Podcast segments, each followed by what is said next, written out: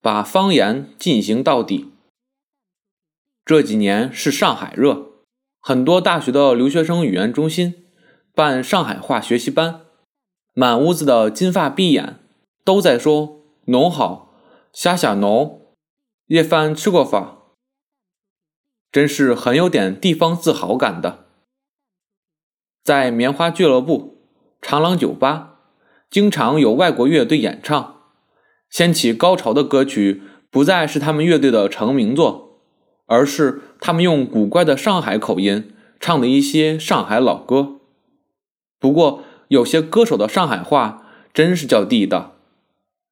我有个朋友，英国人，在路透社驻上海办事处工作，业余时间就是溜达自己的乐队，他们自己写歌，自己唱，用的都是上海话。但是，当老外们把“侬好”说的越来越地道的时候，上海的孩子们却开始咬不准上海音了。原因很简单，从幼儿园开始就大力推广普通话，再加上上海的高级移民越来越多，这些移民孩子一口优越的普通话，的确也成功的传销了我们的国语。自然，要说全民说一种标准语言。那也没有什么不好，但是口耳相传的一些地方童谣，怕是终于要失传了。小时候弄堂里一起唱：“嘟嘟嘟，卖糖粥，三斤核桃四斤壳。落雨喽，打烊喽，小巴辣子开会喽。”的童年时代，怕是永远消失了。这还只是怀旧的一面。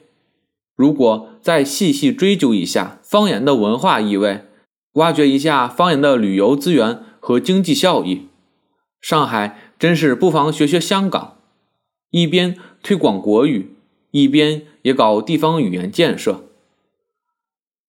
听说潘虹拍了一部关于上海下岗女工的电视剧，原本是上海话配音，满原汁原味的，后来有关部门。认为不符合语言规范，重新配音，改成普通话。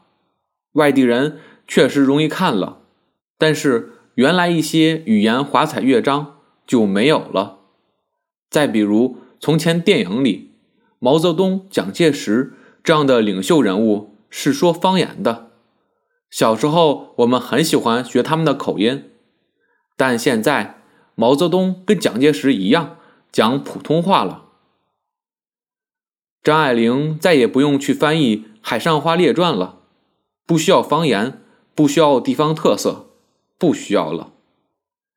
我们生活的城市已经被改造的齐刷刷，早上都喝牛奶，出门都向左转，都坐在电脑前打字打字，打完字回家做一样的梦，梦里说的是普通话或者英语。